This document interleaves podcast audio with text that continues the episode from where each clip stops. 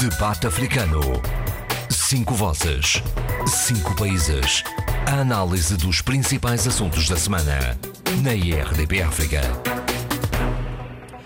Bem-vindos ao debate africano desta semana. É a terceira semana consecutiva que fazemos por um sistema uh, não presencial, portanto, esperemos que hoje corra um pouco melhor do que nos últimos dias. Vamos afinando o sistema, somos nós e o estado de emergência, vamos afinando o sistema. Uh, tenho os comentadores ao telefone, uh, todos os cinco uh, comentadores habituais, e eu propunha que começássemos por avaliar a questão do debate político que se gerou em todo o mundo a propósito do papel da Organização Mundial da Saúde e da intenção, da decisão norte-americana de retirar o financiamento a esta organização. Uh, o que é que vos parece? Implicitamente, detecta-se ou não aqui uh, uma, um ataque, não propriamente à Organização Mundial de Saúde, mas querendo atingir fundamentalmente a China. Qual é a vossa ideia? Portanto, eu dou o pontapé de saída. Uh, sem dúvida nenhuma de que o, a posição de, do presidente dos Estados Unidos, Donald Trump, é, é, é baseado nesse, nesse uh, ódio, quase ódio político em relação à, à China, acusando a Organização Mundial de Saúde de favorecer e estar muito centrado uh, no, na questão chinesa, portanto, na, no, no, na, na pandemia na China. Portanto, descurando, descurando o grande, a grande potência mundial que são os Estados Unidos. E, portanto, sentem-se incomodados com este posicionamento. O que, para o cidadão comum como eu, não vejo de facto que haja, digamos, um favorecimento ou uma atenção particular em relação à China. E que até podia acontecer, até podia acontecer porque a população chinesa é simplesmente quatro vezes maior do que da, dos Estados Unidos e podia haver essa preocupação. Mas não, eu não deteto nas notícias e na posição do, do diretor-geral da OMS é, qualquer, qualquer posição que favoreça, favoreça a, a China. Uhum. De modo que eu acho que, é, que são, é uma ciumeira do, da primeira potência mundial relativamente eu, eu à atenção que está a ser, que está a ser prestada à China. É, pelo, caso, pelo número de, de, de enfim, ah. da sua população, pelo, pelo tamanho. Exatamente. Mas na sequência daquilo que estava a dizer o Eduardo Fernandes, a questão que se pode colocar é, é a seguinte: a, Organização Mundial da Saúde eh, teve ou não teve alguma responsabilidade na, na, na falta de previsão e de cautela que deveria ter assumido nos primeiros sinais de, da pandemia, da, da, da, do vírus eh, na China. Por outro lado, eh, será ou não verdade que a Organização Mundial da Saúde eh, acolheu com acolheu com alguma ligeireza as explicações por parte da China de que estava o sistema todo controlado? Não terá havido alguma ligeireza nessa matéria? Pergunto. Bem, aqui, eh, para mim, há três ou quatro níveis de, de, abordagem ou de leitura, se quisermos, ou até de interpretação de, de, da decisão americana.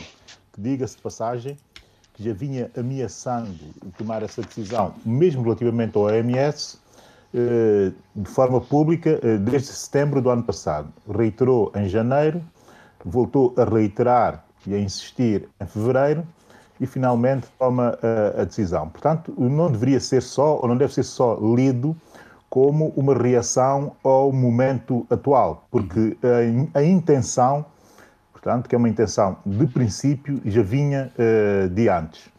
E, e, e, para perceber porque é que a intenção já vinha de antes, tem tudo que ver eh, com eh, a ideia eh, americana de que tem que fazer um ataque ao multilateralismo. E fazer um ataque ao multilateralismo para o presidente Trump é. significa não financiar as, sobretudo Sim, não financiar a Unesco, não financiar as, a Unesco, romper exato, as o acordo de Paris, as organizações internacionais multilaterais. Sim.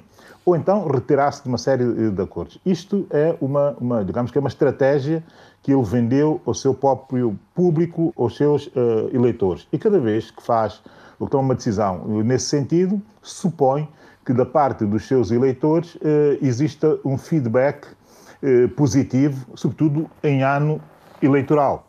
Isso, a decisão claro. tinha sido anunciada em setembro do ano passado, eh, sugerida, aliás, em setembro do ano passado, também já prevê o ano pré-eleitoral. Portanto, tem essa, uhum. essa, essa carga uh, de princípio. E depois tem uma outra coisa, que é uma velha ideia americana, sobretudo de setores conservadores, de fundamento conservadores, que quando estão, quando os Estados Unidos está perante uma potência uh, mundial uh, concorrente, como é o caso da China agora e terá sido da União Soviética nos anos 80, o que tem que fazer é dividir o peso do multilateralismo eh, com essa potência. Isso aconteceu exatamente com a União Soviética. É evidente que a União Soviética, a economia soviética na altura e a economia americana não tinham nada a ver em termos de, eh, de equiparação. Como não tem nada a ver também eh, com o caso da China. Apesar de muita gente empolar muito essa igualdade tendencial económica de, de potencial ou de potência entre os Estados Unidos e a China, a verdade é que não tem nada uma coisa a ver uh, com a outra. Os recursos disponíveis para os Estados Unidos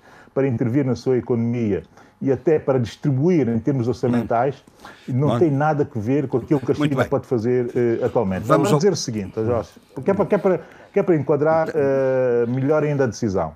Tem tudo que ver, em termos da OMS, em termos específicos da OMS, tem tudo que ver com o financiamento e a forma como se financia a OMS. Como sabemos, eh, tem três níveis fundamentais eh, de financiamento. Um, que é o estatutário, que todos os Estados-membros eh, fazem. Dois, que são as doações institucionais, que também vêm de, de, de organizações, das, das próprias Nações Unidas, como dos países membros, que financiam doando uh, uh, orçamento do OMS, depois existe uma terceira dimensão, que é a dimensão das doações uh, privadas ou empresariais ou de fundações privadas. E a verdade, eh, é preciso dizer-se, eh, é preciso exigir dos outros países um esforço maior no financiamento, no financiamento do OMS. Porque os Estados bem. Unidos têm, uma, têm, um peso enorme em termos de custos no financiamento do OMS. Abílio, um vamos ouvir as outras pessoas. Não, deixa-me dizer isso, que é para as pessoas perceberem. Tem um peso institucional muito grande, porque quase que, eh, quase que financia 10 vezes mais, por exemplo, do que a China o orçamento da OMS. Muito bem. É ficou... isso. É 25% a 30% do orçamento de toda a organização. Muito bem. Portanto, quando os Estados Unidos diz ou ameaça que retira fundos, é demasiado dinheiro. E quem sofre não é propriamente a China, como Sim. sabemos. E Muito bem. O papel, o, papel, o papel indecente do presidente Trump, quem sofre não é a China, quem vai sofrer, como é evidente, são países como São Tomé e Príncipe, como a Guiné-Bissau, Moçambique, Angola, etc., que eh, estão muito dependentes da ação muito positiva do OMS, Bom. não só em problemas emergenciais, mas também na, na, na própria, no próprio desenho dos eh, respectivos Serviços Nacionais de Saúde. Ficou por responder a questão que eu levantei. Esperemos que o Zé Luís e o Adolfo Zé, e a Sheila possam dar alguma ideia sobre a questão que eu levantei. Terá ou não havido alguma displicência da, por parte da OMS na abordagem da, do risco de, que ocorreu Uh, inicialmente posso, ou não? Não, mas, mas não fala agora. Depois, desculpe. Quer dizer, depois, não, não vou falar agora, vou falar depois. Agora vamos depois. ouvir o Zé Luís, se, se eles estiverem. Em, Eu uh, devo dizer que, bom, a princípio, face uh, ao total desconhecimento deste novo vírus, dessa nova doença, houve, talvez, não digo displicência, mas uh, alguma hesitação da Organização Mundial de Saúde em declarar, uh, portanto, essa doença como uma pandemia, quer dizer, uma, uma coisa com repercussões globais a nível mundial. Pode, pode, pode ser que se tenha pensado que a coisa se confinaria à China, mas foi por um período curto. Eu não creio, portanto, depois a OMS tomou as medidas que, que eram necessárias e creio que tem sido muito competente no que vai fazendo.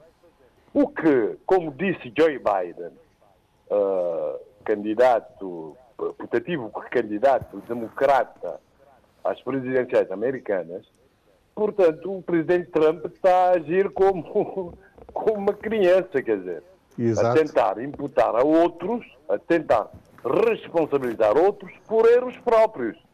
Porque foi ele próprio que hesitou muito em relação ao coronavírus no próprio Estados Unidos da América, em decretar o confinamento geral e outras medidas que se mostravam necessárias, ele agora quer responsabilizar outras entidades, eh, portanto, eh, sempre tendo como alvo a China.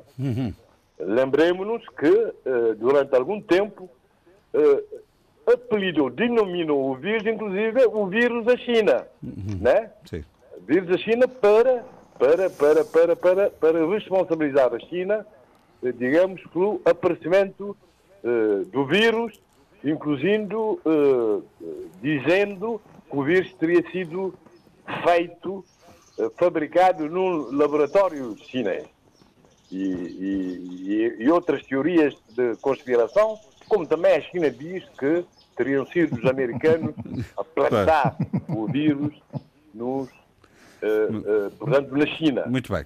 Eh, portanto, eu creio que o, o presidente Trump, tal como Bolsonaro, mas em menor medida, porque ainda teve tempo de mudar de política, tal como Boris Johnson, na Grã-Bretanha, a princípio, portanto, quer responsabilizar outros pelos erros que, que cometeu, nitidamente. Aliás, é, é- é interessante que ele queira eh, abrir já a economia neste momento contra decisões dos Estados federados e, e- e provavelmente contra a Constituição dos Estados Unidos da América. Portanto, Muito bem. Vamos ouvir a Sheila. Eh, não sei. Eh, eu queria falar sobre eh, esta questão que eu acho que a questão que o Jorge Gonçalves colocou é muito importante e relevante. Em primeiro lugar, dizer que acho que as observações do Luís são muito certeiras, mas também dizer o seguinte, eh, eh, trazendo também eh, as reflexões do Abílio. Uh, os Estados Unidos, mais uma vez, uh, são uma grande contradição em termos dos seus princípios, da democracia, do progresso, de serem uma grande nação e criam sempre o seu contraditório. Eles precisam sempre criar o seu contraditório. E esta atuação do Trump, relativamente à Organização Mundial da Saúde e, a, e este cancelamento deste, deste, deste apoio, demonstra novamente e obriga-nos a pensar Uh, de que uma, de, uh, todos os princípios e esta alma de, de, uma grande democracia que os Estados Unidos têm vindo a celebrar e também a, expandir pelo mundo. E a verdade é que isto também deve obrigar-nos moralmente a, pensar, a, olhar para os Estados Unidos, a olhar para este, para este momento e perceber que é preciso haver uma, uma, uma, uma mudança de paradigma e uma mudança de uma leitura sobre a atuação dos, dos estadistas. E eu concordo que, com um dos grandes cientistas quando, relativamente a esta situação, quando diz que este cancelamento é um crime contra a humanidade. E eu acho que é também por aí que devemos começar a pensar, não só, e pegando um pouco naquilo que o Abilo disse, na questão do multilateralismo, não só uma espécie de combate e de ataque, porque os Estados Unidos têm, precisam sempre de um bode expiatório, precisam sempre de um inimigo. Foi durante a Guerra Fria a União Soviética, uh, uh, tivemos outros, outros inimigos também, e agora a China. Uh, mas a verdade é que, é, é que tocando no caroço da questão, é que os Estados Unidos não sabem lidar com as suas próprias, uh, uh, com a sua própria demagogia, no fundo, que é a demagogia, da demagogia, demagogia, de ou democracia? Olha, uh, Jorge Gonçalves, é uma. É que é uma sabe que os exemplos que têm surgido como boa gestão deste problema da, da pandemia quase que sistematicamente nos remetem para uma coisa muito perigosa. É de que quem lida melhor com isto são os regimes musculados e de. Mas e não é de- e de verdade. a ditadura. verdade é que não é verdade. deixa-me A verdade é que não é verdade, Jorge Gonçalves. Quer-se criar essa mitologia, ah, essa mistificação, mas não tem nada a ver com a Eu, realidade. eu Vamos- acho, A olha, deixa-me só é dizer uma. uma. Eu, eu, por Não, deixa-me acaso, dizer, dizer que eu Não, é, isto, não, isto é ó, Bílio, importante está, está a. Sheila a falar, desculpe. Ok, vamos mas isso é acabar. Isso é, uma, isso é uma mistificação. Desculpa, Sheila. É, um, é nada, nada. É um perigo realmente, eh, e acho que este tempo eh, vai nos obrigar a, a- pensar com muita calma e muita cautela o que se está a passar. Eh, não, cai- não devemos cair nesta ideia, e o Abilo tem razão, de que se os Estados, se calhar é, é- é importante e é benéfico a existência de Estados musculados, porque é eles que vão dar resposta aos que estão a dar. Não é verdade. Não é verdade. E eu acho que neste momento estamos a lidar com muitas questões novas que, outra vez digo, obrigam-nos a mudar o nosso paradigma de pensamento e de análise. Muito bem. São vários os exemplos que estamos a, eh, só um bocadinho, Adolfo, são vários os exemplos de uma enorme estupidez, de uma enorme eh, infantilidade, que há pouco o Luís disse, e acima de tudo, de uma enorme, eh, eh, uma grande insensibilidade em termos humanos e em termos do que, em termos presentes estamos a passar, em termos globais. E, portanto, atitudes como do Donald Trump, atitudes como do Bolsonaro em demitir num momento tão importante, crucial para a sua população, Ministro da Saúde, e, e vir dizer de eh, com- de- eh, uma, uma série de disparates, obriga-nos, mais uma vez, não só como cidadãos, mas também como humanidade, a pensar quem queremos colocar à frente dos países. E espero que, que no meio de toda esta confusão, de toda esta novidade que está a ser para nós todos os dias, a, a- a toda a hora, que haja um momento de meditação, de reflexão, de pensar sobre estes, estes assuntos. Muito bem, vamos ouvir o Adolfo. Adolfo. Bom, é, o, o- Jorge Gonçalves disse demagogia ou democracia. Bom, é, quer dizer, nós estamos a assistir a um caso de demagogia extraordinário, da, maior potência do mundo. Não é da maior potência do mundo. É, com um descaramento extraordinário, não é? com uma desfaçatez incrível, é, é, Donald Trump está tratado de um problema que é um problema universal, um problema mundial, está a tratá-lo do seu ponto de vista est- estreito, é, estadunidense dele, que é o, o- a- as próximas eleições. Como ele fez as neiras, quer dizer, porque realmente eh, não tomou as medidas e para não ser posto em causa, ele está numa campanha difamatória, numa campanha contra tudo e contra todos para encontrar botes expiatórios. É contra os, seus, os governadores dos Estados, a Organização Mundial da Saúde, é, é- é, É eh, acusações ou insinuações de que eh, a China eh, eh, provocou, diz ainda por enquanto sem querer, mas estão a aver- a averiguar eh, esta a, a- a expansão do coronavírus, ou pelo menos eh, o facto de, ter aparecido o primeiro surto. Portanto, neste caso, é absolutamente eh, é- está bem visível a campanha eleitoral eh, já, porque ele teme, precisamente em Uhum. ano de eleições, que lhe venham pedir responsabilidade se o número de mortes aumentar nos Estados Unidos, como está a aumentar. Hoje, a hoje atingiu o maior nível, Adolfo. Hoje atingiu o maior Não, não é? nível de mortos. É, hoje atingiu o maior número de mortos em 24 horas. Os Estados Unidos. Sim. Não, mas é porque, embora ele tenha dito, né, embora ele tenha dito que já chegamos ao pico, quer dizer, ele não respeita, inclusive, o, o, o fulano que costuma estar também nas conferências de imprensa, o cientista. Ele não respeita os governadores, insulta os governadores, insultou o governador de, de- de Nova Iorque. É, portanto, é, ele, como ele disse, eu sou o presidente dos Estados Unidos, eu é que mando. Pronto. Portanto, eh, está, ele põe toda um, um- uma nação, um país e até uma boa parte do mundo à mercê do, do seu Ah, posso mando.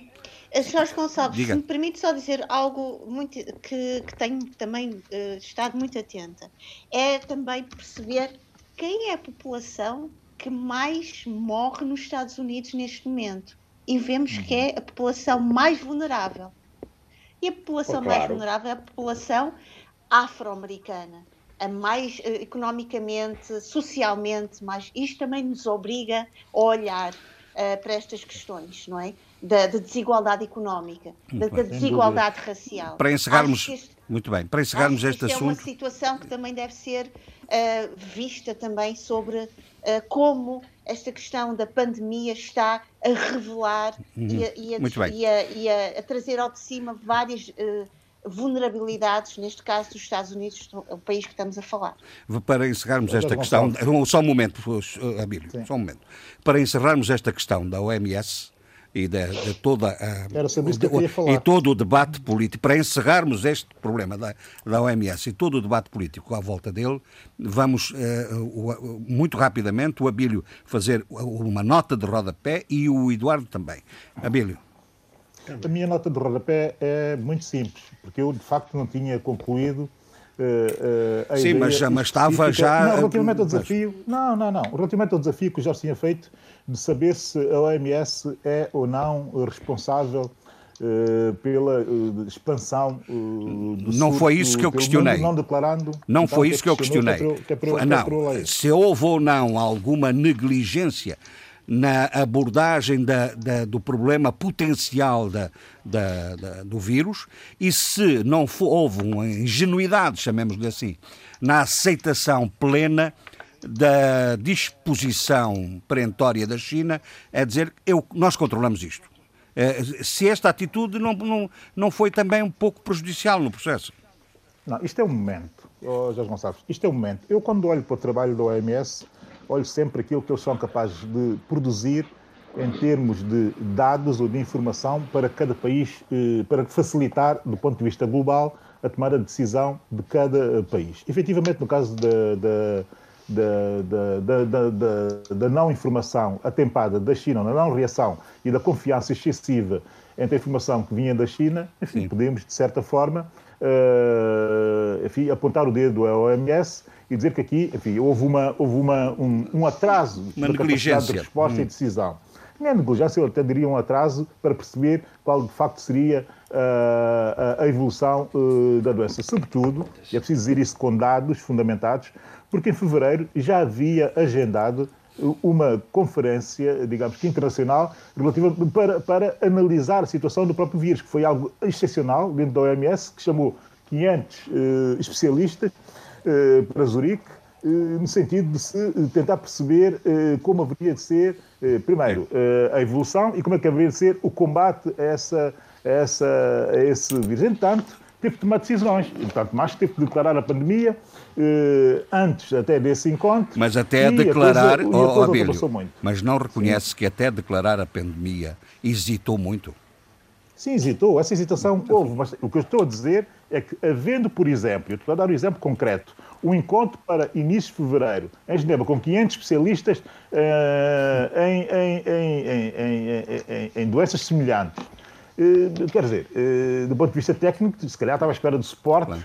técnico mais forte, no sentido de decidir-se. A verdade é que o tempo não favoreceu eh, essa gestão, essa gestão da OMS. E pronto, e aqui pode-se apontar de facto um, um problema. Agora, há uma coisa que é preciso dizer: a OMS não é só a reação a pandemias. É que esse discurso, essa narrativa que o próprio presidente Trump quer fazer crer, não é verdade. Porque a OMS, nos últimos dois anos, produziu documentos que eu até próprio fui trazendo e relatórios que eu venho trazendo para o debate, eh, antecipar a hum. evidência de uma possibilidade de algo deste sem género dúvida, a, a vir dúvida. acontecer. Sem dúvida. Vamos ouvir o Eduardo. o Programa Geral de Trabalho da OMS, é ler os documentos da OMS. Sim, sim, Tudo sim, está antecipado. E mais, e a produção de relatórios sobre a segurança, ou regulamento da segurança internacional, em todos os países do mundo, com a assessoria da própria OMS, chamando a atenção para, uh, para digamos que o SWOT uh, dos países relativamente aos sistemas nacionais de saúde, para Muito um bem. impacto possível de uma doença deste género. Eduardo. A OMS fez aquilo que tinha que fazer do ponto de vista estrutural. Se do ponto de vista factual falhou, enfim, como qualquer, como qualquer um de nós falha. Agora, não é o Presidente Trump que vem dizer ao Sim. que falhou. Quer dizer, o homem tem falhado excessiva e constante e sistematicamente. Muito bem. E falhado e está a reagir pensando só nas suas eleições e mais nada. Quer dizer, que é uma Eduardo. coisa vergonhosa. Não? É? Quer acrescentar alguma Vamos coisa? Vamos a números, não é? Hum. Não, tenho, tenho. Vamos a números. O total mundial confirmado da doença do Covid-19 é de 2.159.450 no dia de hoje. Infectados. os Estados Unidos têm 676.700. Ou, ou, se isto significa que um terço do, das, da, dos infectados estão nos Estados Unidos. Um terço, 32%. Praticamente um terço da, da, do total de, dos infectados por Covid-19. Portanto, isto é extremamente grave. E o que é que estes números revelam? É que o Sistema Nacional de Saúde que os Estados Unidos não têm, ou têm muito fraco, né, não está a dar resposta adequada, não é? Como acontece na, na Europa. E, portanto, nós estamos a assistir a uma taxa de recuperação uh, dos Estados Unidos do, do, da doença muito mais baixa, por exemplo, do que em Espanha. Em Espanha, de 185.309 confirmados, houve recuperação de 74.797, enquanto nos Estados Unidos, perante 676.700, temos 56.127 recuperados. Há alguma coisa que falha nos Estados Unidos hum. em termos de saúde pública. E é preciso dizê-lo, mesmo sendo a maior, maior economia do mundo, o país mais avançado, mas que no domínio da saúde está a falhar. É isto que eu tenho muito que bem. dizer. É? Parece-me que a síntese geral das vossas intervenções é esta. O Presidente Trump está a sacrificar uma, uma, uma instituição e o financiamento de uma instituição em função dos seus interesses uh, eleitorais, uh, porque uh, em novembro há eleições nos Estados Unidos. Parece ser a síntese fundamental, não é? Bom, meus senhores. Não, e, e Sim, oh, Jorge, diga, isso, isso, é verdade, isso é verdade. E há outra questão que, que a Sheila aflorou, mas que não se desenvolveu aqui. Quem está a pagar a grande fatura é a comunidade afro-americana, não tenha dúvida. Oh, oh, Eduardo, está a pagar isso porquê? Porque o Donald Trump, relativamente à política que o Obama criou, o Obama quer, simplesmente rasurou. E, portanto, isto também é Exatamente, é uma, é uma o Obama quer, o Obama quer. Exatamente, sim, sim, isto é uma consequência das decisões absolutamente uh, hediondas do a Trump. A culpa Obama. Não, uh, sim, sim, e atribui as culpas ao Obama. Pois. É, pois, mas ele também atribui as culpas a toda a gente, não é? Uh, para tudo. Muito bem. Bom, mas só queria só referir diga. uma coisa, uh, Jorge Gonçalves.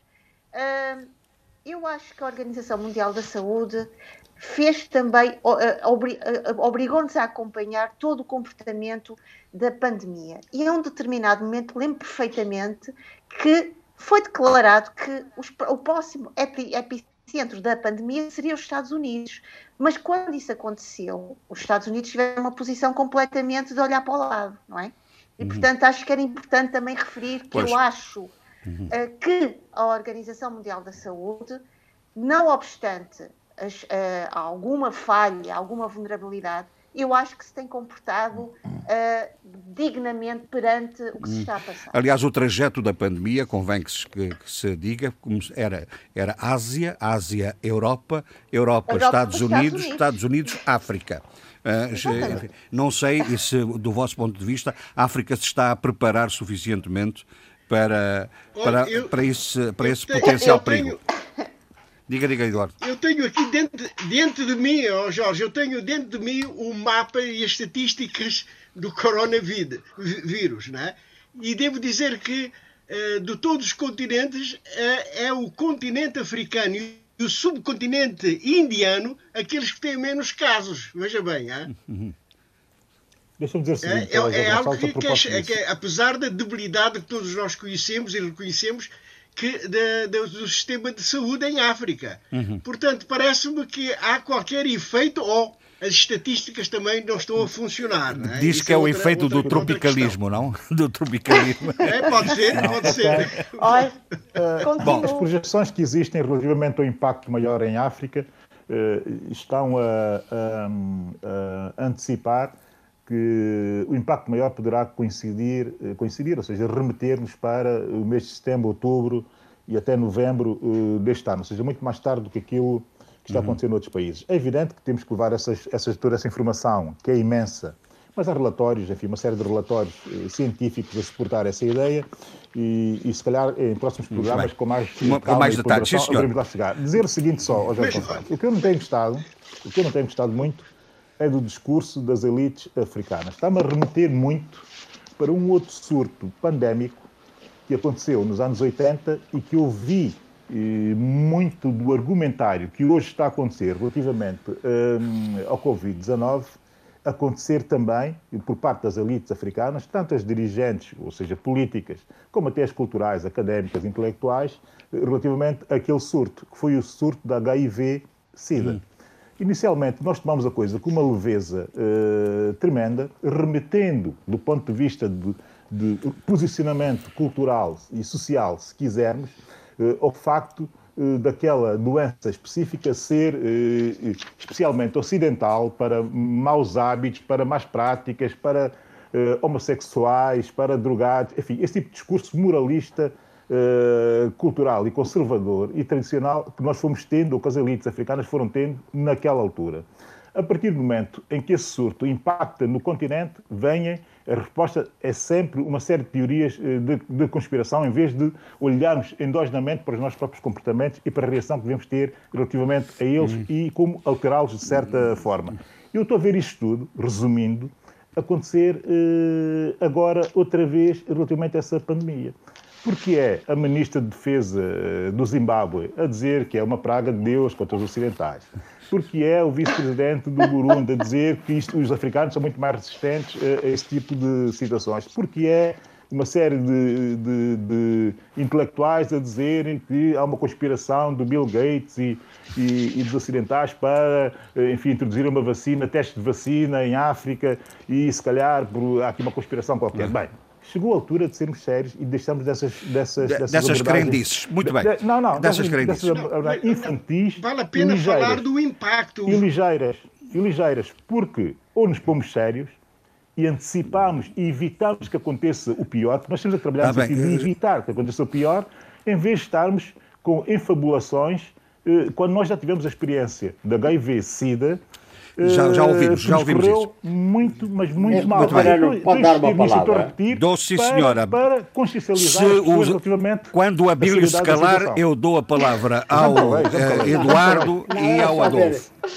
Uh, Adolfo. É só, Olha, eu só queria. O veterano, aqui para este veterano, faz pode, favor, pode Adolfo. dar uma palavra. Dá, faz é pequenina, mas é, é, é o seguinte. Bom, é, é, realmente. Suas palavras são sempre pequeninas, que... mas muito densas portanto temos muito gosto em ouvir. É, não, também, dizer. A, é, é, a, experiência, a experiência obriga a isso. Mal de mim se não fosse assim.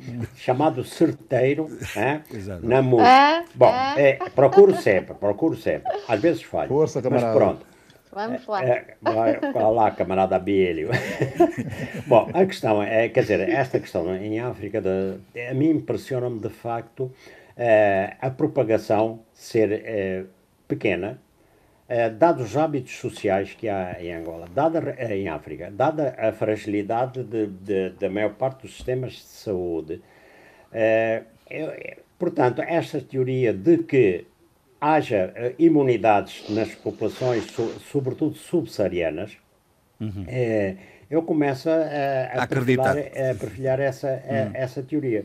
Porque, de facto, este coronavírus, por exemplo, tem semelhanças com HIV, com não sei o quê, por aí fora. E há toda, e, e, já se falou também na malária, já se falou na cloroquina e tudo isso. Ora, as populações africanas têm vindo a sofrer ao longo de, de, de várias eh, décadas eh, grandes epidemias ou vivem numa situação crónica de, de, paludismo e por aí fora, além de que o HIV se, se, se expandiu e por aí fora. Portanto, há dois aspectos. Possivelmente, porque isso foi falado, o vírus não está bem com o calor, felizmente, desta vez estamos, hum. uh, é bom para, para a África. E, por outro lado, deve, uh, é bem possível que a maior parte das populações tenham imunidade, hum, sim, sim. Uh, tenham maior resistência Muito bem. ao Covid. Eduardo, realmente impressiona-me. Uh, não é só uma, uma questão de faltarem estatísticas ou coisa assim. Não, de facto, não se está a ver a propagação do vírus em África como se está a ver nos outros continentes. Eduardo, quer dizer alguma coisa então? Isto, eu, eu, eu chamo-lhe a atenção só sim, para uma exatamente. coisa, só para uma coisa, que é, uh, curiosamente, diga, diga. As, as regiões da África onde há um maior número de casos de contaminação e até de mortes em relação ao Covid são exatamente os extremos Magreb, do continente. Magreb e o sul da África. São os extremos. Zonas de, temp de, de temperaturas muito distintas do, da, das zonas tropicais, não é? Zonas temperadas, Exato. zonas temperadas, é verdade. Mas eu gostaria de dizer que uh, uh, o impacto sanitário já nós abordamos, não é? Mas a, a abordagem do impacto económico, essa é preocupante. De acordo com um estudo feito pela McKinsey, diz que o continente deverá sofrer uma perda no seu produto entre 90 e 200 mil milhões de dólares este ano. Este ano, de 2020. Portanto, e, e portanto há uma contração que varia também, no, o, o, o, o hiato é bastante grande, entre 2,6% e 7%. Uhum. Não é? Uh, este, este, este, estudo da McKinsey, uh, McKinsey uh, é, é, é, bastante diferente daquela que foi efetuada pela União Africana, que, perdi, uhum. que prevê apenas uma modesta queda de 1,1%. Exatamente. Ora, exatamente, há aqui de facto algo Sim, Eduardo, que, queria, que, que é, diferencia é bastante. Sim, Adolfo. Diga, diga. E a, e a questão da a questão da moratória era isso que, que íamos falar já a seguir, moratória ou mesmo de, de revisão da, da, dívida isso é importante. que foi pedida por 17 países, entre eles até Portugal, portanto a Etiópia, a Itália, Portugal, Mali, Quênia, França, eh, Angola juntou-se a este pedido, eh, até a própria Comissão Europeia. Portanto, é isto era o Banco Mundial, o Fundo Monetário Internacional, o Banco Africano de Desenvolvimento, o Novo Banco de Desenvolvimento e outras instituições regionais a fazer uso de todos os instrumentos disponíveis. Eh, que é que, acha que, que realmente esses grandes organizações financeiras serão capazes de uh, vir em ajuda? De, porque Olha, isto é uma boa questão. Neste momento, as perdas é uma, vão, vão é existir. É? É uma, Agora, como, oh, Adolfo, como é só... que realmente estas grandes instituições internacionais podem realmente abdicar dos seus uh, lucros, hum. dos lucros não, de uma parte dos seus lucros, dos do lucros nunca abdicam. E como é? Quer dizer, não sei, porque isso é uma questão muito séria. Não, é, é, é, é muito sério. O maior, criador, o maior criador do continente africano é a China. Repare bem, hein? é a China. A China considera, não tem tradição de grandes perdões. Não, não, não perdoa então, muito. Ela, ela que Nós faz todos... a moratória. Não, Mas exato, moratória é uma coisa, perdão é outra. É uma não coisa, é outra, sem dúvida. A moratória não, não significa perdão e a moratória depende do prazo da moratória, não é? é. Ah, tá bem, mas quando agora, eu digo moratória, eu digo é, vários instrumentos. Há moratória, quer dizer, não pode ser bem ser tudo de uma vez, não é? é, é perdão de parte da dívida e por aí fora. Ou há vários processos, inclusive anulação dos juros, etc, etc. Vocês os economistas Sim, é que sabem. É, é, é, temos várias questões em relação ao, lhe, ao maior criador do continente africano. Quando diminui a pressão, vive melhor.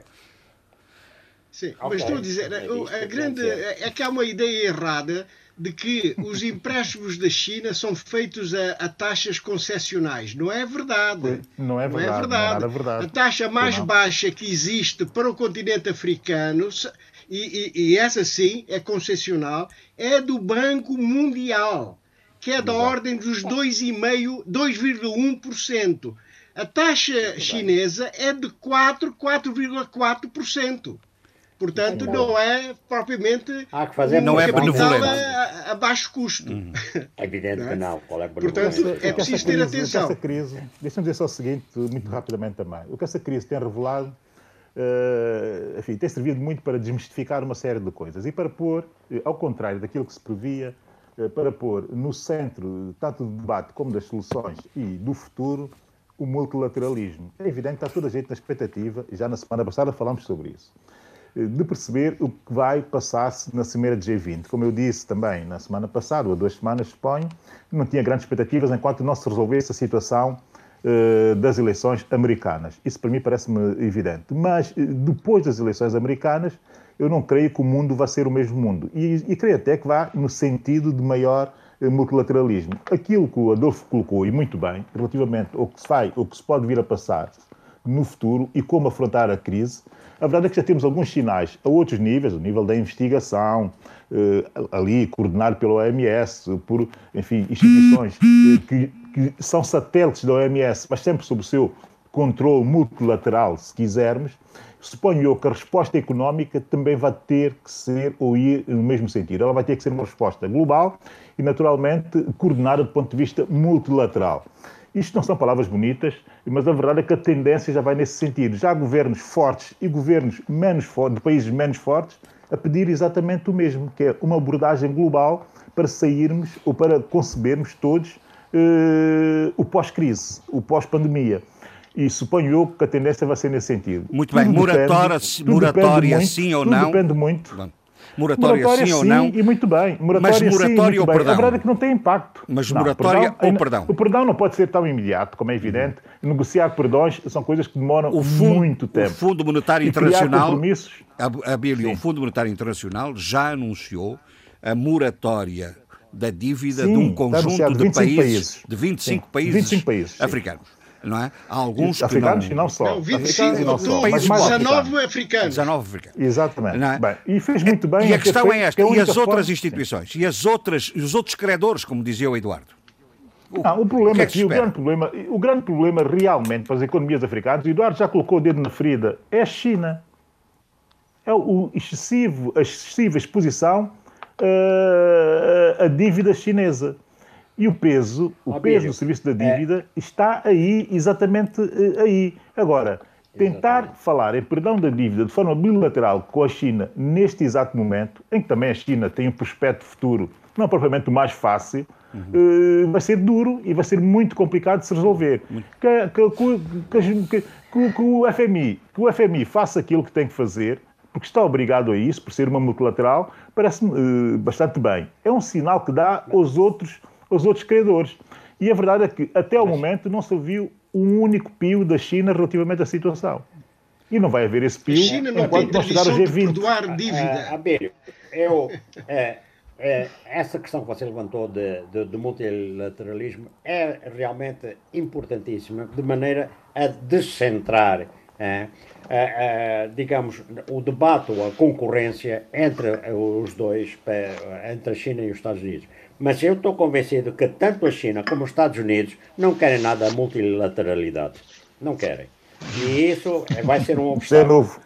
Querem é, é, tal ou tal área do, do, do, do, do mundo eh, sob a sua influência. Daí, por exemplo, a disputa que os dois fazem em relação à, à União Europeia, porque a União Europeia já pouca voz tem no mundo, e e, e pronto, uh, o, o, resto, uh, cada um procura adquirir mais força para melhor uhum. polarizar uh, a, a, relação de forças no mundo. Bom, não sei se o Zé Luís. É, Eu queria só dizer uma coisa. Deixa só ver Jorge... se o Zé Luís está, ah, ainda está ao telefone.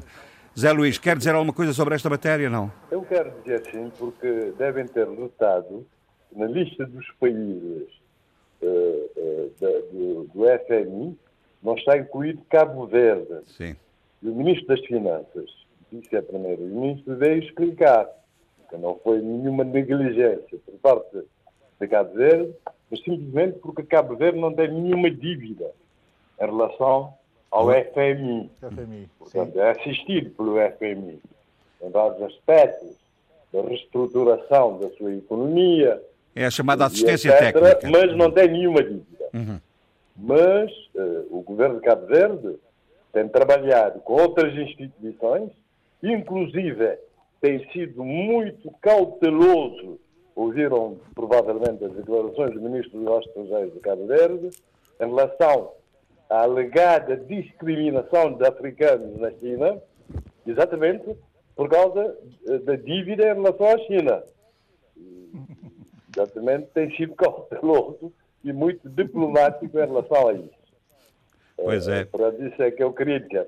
Mas há, há, outra coisa também que eu queria dizer, que sobre uh, que queria dizer antes, mas não, não tive oportunidade, que em relação a medidas de, de, de restrição de viagens, etc. Lembram-se que uma das medidas, o Presidente Trump agiu muito mal em, toda, em todo esse cenário, mas uma das medidas que ele tomou tinha sido restrições de viagens em relação à China uhum. em relação à União Europeia. Exato. Na altura, com algumas a União exceções, Europeia reclamou uhum. que não devia ser.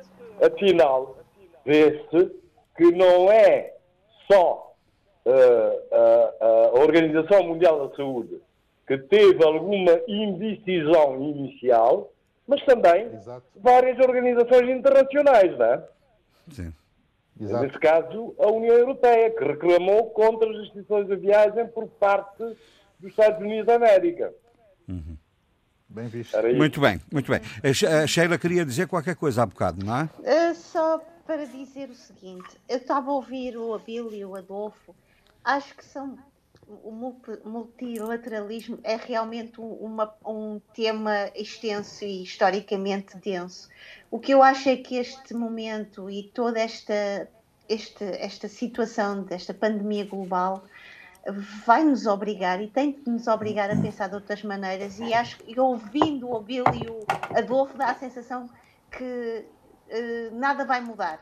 Eu acho que vai Não, mudar. não, antes pelo eu contrário, acho, antes pelo contrário, acho, Sheila, desculpa. Mas, oh, oh, Bill, antes pelo contrário. Mas eu acho que a forma como vocês falam dá a sensação que ah, vai haver aqui uma espécie de prisão dentro do, do, da hegemonia de cada Estado, de cada país. Não, isso foi o que o Adolfo disse, não foi propriamente o que eu disse, são coisas que, diferentes. Não, uh, não, vai nos obrigar. Bem isso, mas não interessa. Mas de qualquer maneira tem razão, Sheila. Eu acho que poucas coisas vão mudar. Eu, eu Deixa-me só dizer isto.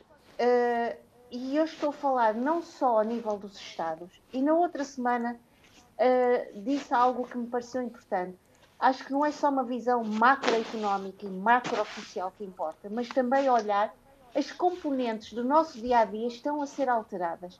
As gerações estão a ter outros desafios. A minha geração está a ter um uhum. desafio, a geração do meu filho está a ter um desafio. Isto vai nos obrigar a refletir, a reorganizar uma série de coisas e a posicionarmos culturalmente, socialmente, até geopoliticamente sobre uma série de situações. E eu acho que nós vamos uh, ter aqui algumas mudanças e acho que o passado vai uh, desafiado. Muito bem. E quando eu ouço o Abílio uh, e o Adolfo, uh, fico realmente, não é incomodada, mas fico um ponto de interrogação sobre se, os próximos, se a nossa próxima história contemporânea vai ser escrita da mesma maneira e com grandes chavões.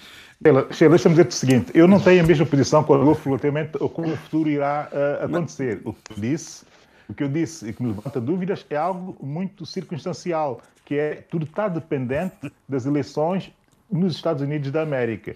Isso é preciso perceber que eu, eu não, não penso exatamente daquilo que o Adolfo Pronto. pensa. Eu penso que o futuro será literalmente diferente e até, e até, e até deviam vir um mundo um pouco melhor do que aquilo que nós tínhamos antes. Né? Muito bem. Eu sou um otimista. A propósito desta questão do, do, do, da pandemia, eh, há aqui dois, dois casos que eu gostaria de vos, de vos interpelar, ao Zé Luís, nomeadamente, e ao Abílio. Eh, no caso do Zé Luís Ofer Almada, é a situação na Boa Vista, eh, em que o governo assumiu responsabilidades eh, no facto de não ter tomado as melhores, as melhores opções relativamente ao controle da difusão do vírus. E, e no caso de, de, de, de, São Tomé e Príncipe, uma declaração política importante do Primeiro-Ministro que diz que isto veio alterar o, o quadro de prioridades que o governo de São Tomé tinha. Zé Luís, quer dizer alguma coisa sobre isto? Não. Eu uh, retomo as palavras do Sr. Primeiro-Ministro Ulisses Correia e Silva, dizendo que o que aconteceu na Boa Vista é tudo que não devia ter acontecido. Como sabe, até agora o governo tem sido elogiado uh, pelas medidas que tomou, pela gestão dessa crise sanitária. Mas uh, o, o que aconteceu na Boa Vista veio pôr a nu uh, determinadas deficiências que já tinham sido detectadas, em alguns casos, designadamente com a paciente chinesa, vou dizer isso, em que houve, portanto, uma negligência grave, em que ela foi a um hospital público, não foi devidamente atendida, depois ao hospital privado e teve que se confinar uma série de pessoas, depois de muito tempo, depois de duas semanas, se confinar uma série de pessoas que estiveram em contato com ela. Agora, isso veio pôr a nu uh, uh, certas deficiências e certas insuficiências de interpretação do que está em vigor. Uhum. Eu creio que as pessoas não entenderam bem o que é o estado de emergência.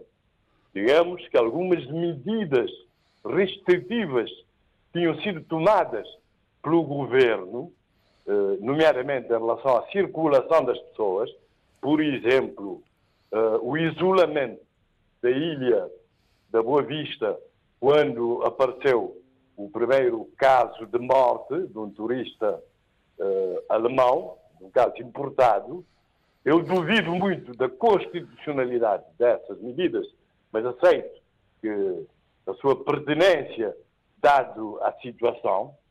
Mas, uh, uh, portanto, em estado de emergência, as autoridades são obrigadas a tomar certas medidas e a impor a autoridade. E foi o que não aconteceu na Boa Vista.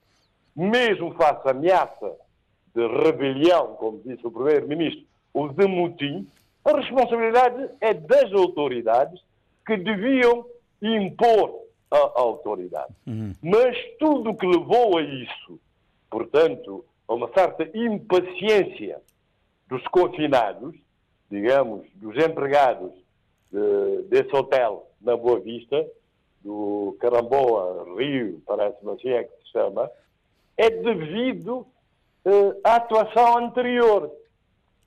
Porque as pessoas foram confinadas durante 15 dias.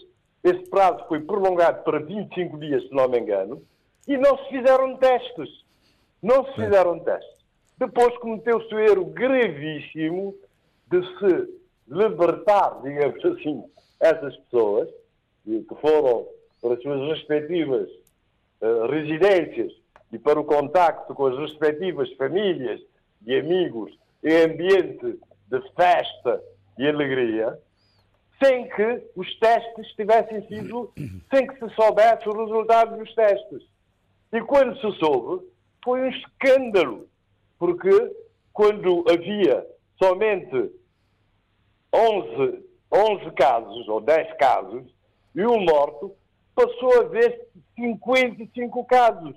Portanto, 55, 45 testes positivos em pessoas que já estavam em contacto, digamos, com muita gente. Uhum. E assim, Cabo Verde tem agora o ranking de, dos PALOP dos países africanos de língua portuguesa ultrapassou o maior número pois. Eh, de casos. Uhum. É óbvio que tem que se atacar Muito responsabilidades uhum. uh, sobre isso, uh, nomeadamente a membros de governo, a membros do governo.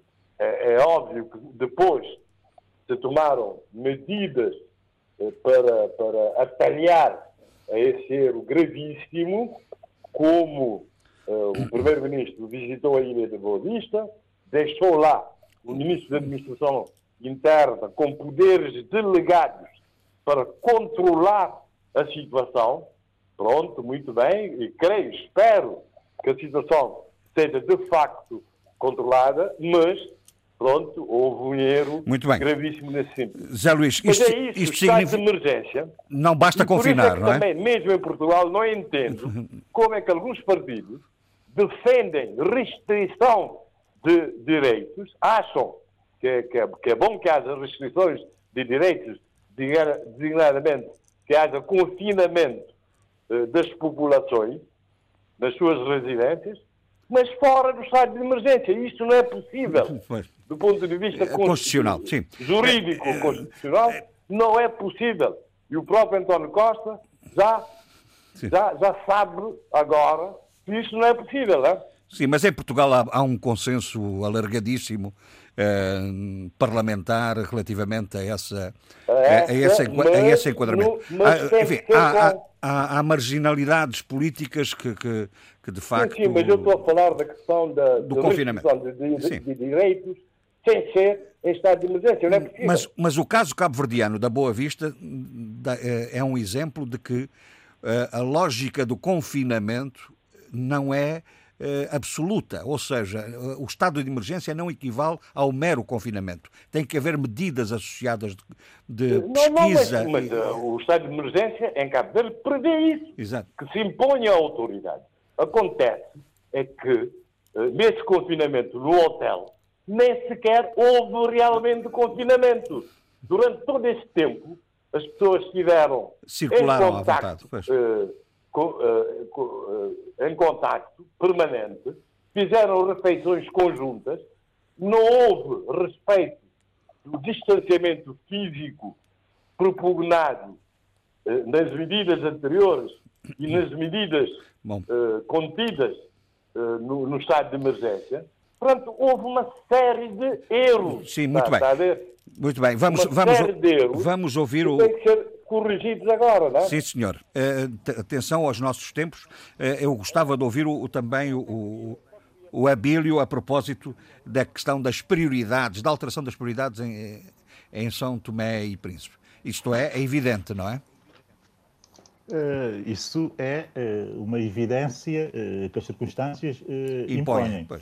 Eu, mais do, que, mais do que alterar as prioridades, eu acho que o governo tem que alterar o comportamento, tem que alterar uma série de comportamentos. E tem, sobretudo, que elevar o nível e acentuar mais a tónica na, nas competências e nas capacidades para criar soluções eh, que confortem a população e, sobretudo, também para aumentar os níveis de liderança eh, de forma a que, as, eh, que, a execução das medidas, que algumas delas, ou grande parte delas, são quase que genéricas do nível global, mas que depende muito da capacidade de execução de cada Estado, torná-las eficazes no seu contexto específico. No caso de São Tomé e Príncipe, eu quero dar aqui, para se perceber o que eu estou a dizer e elevar o nível e de perceber que a governação de facto, são grandes decisões, são grandes prioridades, mas eh, vê-se a qualidade de uma governação, sobretudo nos detalhes e na abordagem de coisas que podem ser feitas e que deixam de ser feitas exatamente porque não há competências, nem sequer há capacidade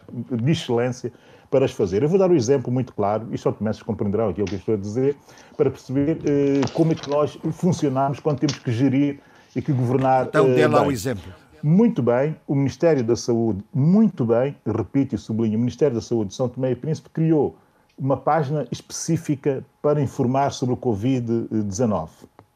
É o covid19.min-saúde.pt, está instalado, enfim, no, no, no, no, no, no, site do Ministério da Saúde uh, de Portugal. Mas está lá toda a informação necessária uh, para uh, a população em geral e para saber o que é que o Governo está a fazer ao nível do combate a essa doença, a Covid-19. Entretanto, acontece, e eu vou dar exemplo de três iniciativas cidadãs, ou seja, da cidadania, mas também institucionais, que não encontram, eh, digamos que, alojamento naquela página. Ou seja, eu, eu, eu sugiro desde já que nessa página se abra eh, um tópico específico para as, eh, as, as iniciativas da cidadania que pretendem ajudar também a sociedade civil, ajudar no combate a, a, essa pandemia. Isso seria, isso seria e quais um são essas iniciativas? De integração, de integração que faz todo sentido. A Embaixada de São Tomé e Príncipe, em Lisboa, por exemplo,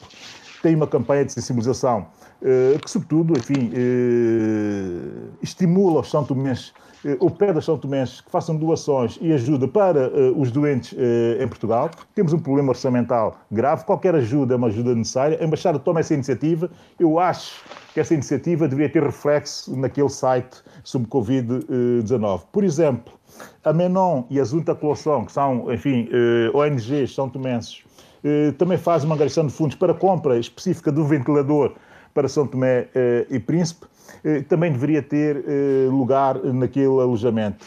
Um, o projeto Sapelim, que é fundamentalmente de apoio às pessoas idosas mais vulneráveis, também deveria ter uma exposição um link naquele, naquele, naquela página. Ou seja, são estes detalhes que definem a excelência da governação, tanto nestes momentos como nos outros. Uh, e eu, como é evidente, sugiro aqui que o Governo aborde essas, essas, essas iniciativas e que faça-as confluir para aquele que deveria ser um espaço de confluência e de eh, resposta eh, ao combate a essa doença. Sim, senhor. Entretanto, entretanto há uma palavra de ordem... Dizer duas coisas muito ah, rapidamente. Não, não, desculpe. Entretanto, há uma, uma questão, há uma, há uma palavra de ordem fundamental do Governo de São Tomé, que é produzir Sim. alimentos. E isso é, é uma orientação política fundamental nestes tempos, não é? Sim, mas isto...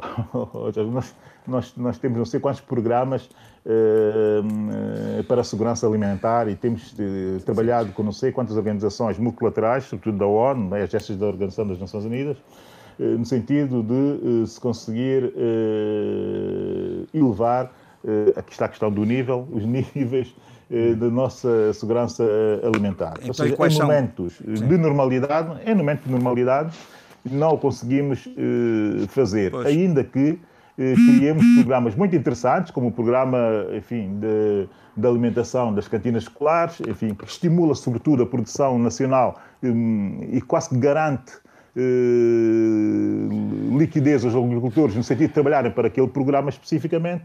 Esse é o exemplo daquilo que acontece quando nós falamos em, em, em, em aumentar os níveis de segurança alimentar. Aqui, aqui, excepcionalmente, no momento terrivelmente uh, preocupante no momento em que, enfim, em que eh, a cadeia de fornecimento global não está propriamente uh, estável no sentido de poder uh, contribuir para esse nosso esforço, contribuir, enfim, quando eu digo contribuir, deixar disponíveis tudo o que seja necessário para intensificar e para diversificar a nossa agricultura nessa altura. Entretanto, o esforço é um bom esforço, é um bom esforço de discurso, no sentido de interiorizar na população, neste momento, e de consciencializá-la também neste momento, que isto é necessário fazer-se e fazer-se de forma profunda. Aqui a questão é a questão do plano. E a questão de, de, de, da planificação, ou do planeamento, se quisermos, e da gestão desse planeamento é que me parece estranho, porque o que se está a pedir neste momento, e o que o Governo está a pedir, isso ficou claro nas palavras do Primeiro-Ministro, é que essas organizações multilaterais antecipem os fundos nesta altura, que é para nós acelerarmos o processo de consolidação eh, da segurança alimentar em São Tomé eh, e Príncipe. Quer dizer, eh, isto parece-me uma gestão um pouco atabalhoada da situação. Muito bem, muito bem. E não é necessariamente assim que se fazem esse tipo de Bom, gestões. Para... Como não é, deixe-me só dar um exemplo, José Gonçalves, e termino já rapidamente. Agradeço. Como a iniciativa do Ministério da Juventude e também do PNUD em São Tomé e Príncipe, uma boa iniciativa, um concurso de inovação, e, enfim, com um fundo de, de investimento à mistura, que é uma doação do PNUD de São Tomé, e Príncipe, uh, que é para, para, para estimular empreendedores nacionais uh, com projetos de resposta à pandemia Covid-19. é verdade, os objetivos, os objetivos são muito bons, são louváveis. o que se pede é que já me parece questionável, aqui está a questão do momento e da gestão dos timings e da gestão das expectativas. Uh, pede-se às empresas que apresentem produtos ou a produção de produtos e de serviços como, por exemplo, vou dar exemplos que é para se perceber a disparidade da situação, desde a produção de sabão de boa qualidade a preço competitivo, a produção de álcool sanitário de pelo menos 70% neste momento, a produção de gel hidroalcoólico, quer dizer, a produção de lexívia e spray desinfetante para grandes superfícies, e tu, isso tudo para estimular a produção desses exemplos que eu dei em São Tomé e Príncipe nesta altura, uhum. quando a cadeia de fornecimento global está completamente instável e cortada. Isso uhum. parece-me um pouco absurdo. Entretanto, já tem, já tem valor o facto de se tentar estimular serviços de distribuição e entrega de bens ao domicílio, soluções digitais para o comércio online, soluções de monitorização do Covid no país, etc. Isso sim parece muito mais factível. Mas que se misture tudo uh, e que se proponha a, a, a, a financiar projetos uh, de produção nessas áreas específicas que são reativos hum. e que são circunstanciais, Mas só se distribui o que não se parece produz, de bom senso. Só se distribui o que produz. Sim, como é evidente. Agora, a questão aqui é saber como é que empreendedores nacionais, de um momento para, hoje, para o outro, até porque os prazos para se entrar para se concorrer ao concurso, passa, passa a repetição. Uh, aqui os prazos eram curtíssimos, Sim. iam praticamente de meados de março, era um mês, para, para, para, para conceber um projeto, fazer um plano de negócios, apresentá-lo e tal. Quer dizer, não faz sentido nenhum. Os, e os ninguém podia garantir, e na situação. Sim. E sim, e nessa altura ninguém pode garantir fornecimentos a São Tomé Muito bem, de nada. Já é percebemos. Guiné-Bissau, o, Eduardo, eh, a propósito também ainda deste contexto, eh, há um conjunto de, de matérias que, que convinha refletir. Nomeadamente, agora que o Fundo Monetário Internacional eh, decidiu pela moratória, e a Guiné é um dos países Uh, beneficiários dessa medida, vem agora também tentar o, o, o, que se chama o financiamento de crédito rápido. O, o, o que é isso? Faz sentido isso? Não. Eh, eu, eu, desconheço na linguagem do próprio Fundo Monetário Internacional esse, esse, eh, essa mas, designação não, não Mas foi existe. como a qualificaram. O que existe não é, é facilidade. É, não, o que existe é facilidade de crédito alargado. Isso é outra coisa. E, portanto, isso é, faz parte do mecanismo do próprio do próprio, do próprio Fundo Monetário Internacional e que é, e é um mecanismo expedito que rapidamente coloca recursos eh, eh, eh, para, o, para o país que o solicita, não é? Uhum. Portanto, não, não tem nada, a designação que foi dada não, não existe, não é? Não existe uhum. para o Fundo Monetário Internacional. Existe facilidade de, de crédito alargado que é uma que, é, que, que, que, tem um montante, tem um limite, mas e que, e que depende muito também da, da, da, do facto de o país estar é, é, em é, ter pago todas as suas cotas, tem que estar uhum. totalmente legal perante o Fundo Monetário Internacional. E uhum. espero que, que, o meu país esteja uhum. e que não se tenha atrasado no pagamento, não é? Já vamos e, falar portanto, aí coisas. sim, aí sim tem. É. Já vamos falar, ah, já vamos falar outras coisas, mas ainda a propósito disso, oh Eduardo, eh, até, até convoco a, também a Sheila, porque, e, e convinha que, que, que, ficasse claro, o que é que, na, na, na vossa perspectiva, quis dizer eh, o senhor primeiro-ministro, ou ministro das Finanças, já não me recordo quem, de Moçambique, quando diz que oh, bom, o, o dinheiro que, que, for, que, se poupa com a moratória vamos eh, revocacioná-lo para outras eh, prioridades. Isto, do ponto de vista das políticas orçamentais, é possível? não sei se. Não, uh, repare bem, quer dizer, uh, uh, o que é um orçamento geral do Estado? Um orçamento geral do Estado é um, um, um plano de, de, de, de, receitas e despesas não é? para um determinado período que normalmente é um ano, o ano civil. É o ano civil. É? Exatamente. É? E, portanto, a, a, a, calendarização dessas receitas e despesas tem, e quem tenha prática nessa, nessa atividade sabe de que a coisa mais difícil é fazer coincidir a receita com a despesa. Uhum. É que normalmente existe a despesa antes, antes de existir a, a receita. Uhum. E, portanto, fazer esses ajustamentos em termos de movimento de caixa é extremamente complexa, não é? É extremamente complexa. Agora, dizer que vamos aproveitar a moratória, não pagamos neste momento ao, ao, ao credor e vamos utilizá-lo para, para, pagar a outro credor, não, isto é, é algo que, é, que é difícil de, de, de executar, porque é, não há a não ser, a não ser que, sim, não, a, a não ser que os fluxos de entrada né, da receita seja tão bem estipulada que se, que se possa prever de que a data do vencimento da, da prestação para, para, para o organismo que nos deu a, a moratória é, possa ser paga. Hum. Possa, possa ser paga.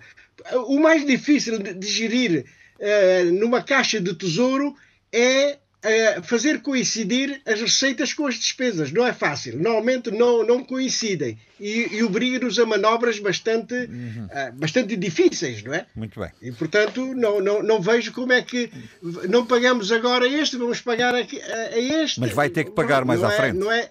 Mas vai ter que pagar mais Exatamente. à frente. Exatamente, não há perdão nenhum, é apenas uma moratória, não é? Muito bem, e, e, diga, diga, Sheila. Não, não, relativamente ao que o Eduardo estava a dizer, e agradeço, Eduardo, ter uh, esclarecido, Sim. porque certamente irá. Uh, esclarece muito melhor do que eu sobre essa matéria.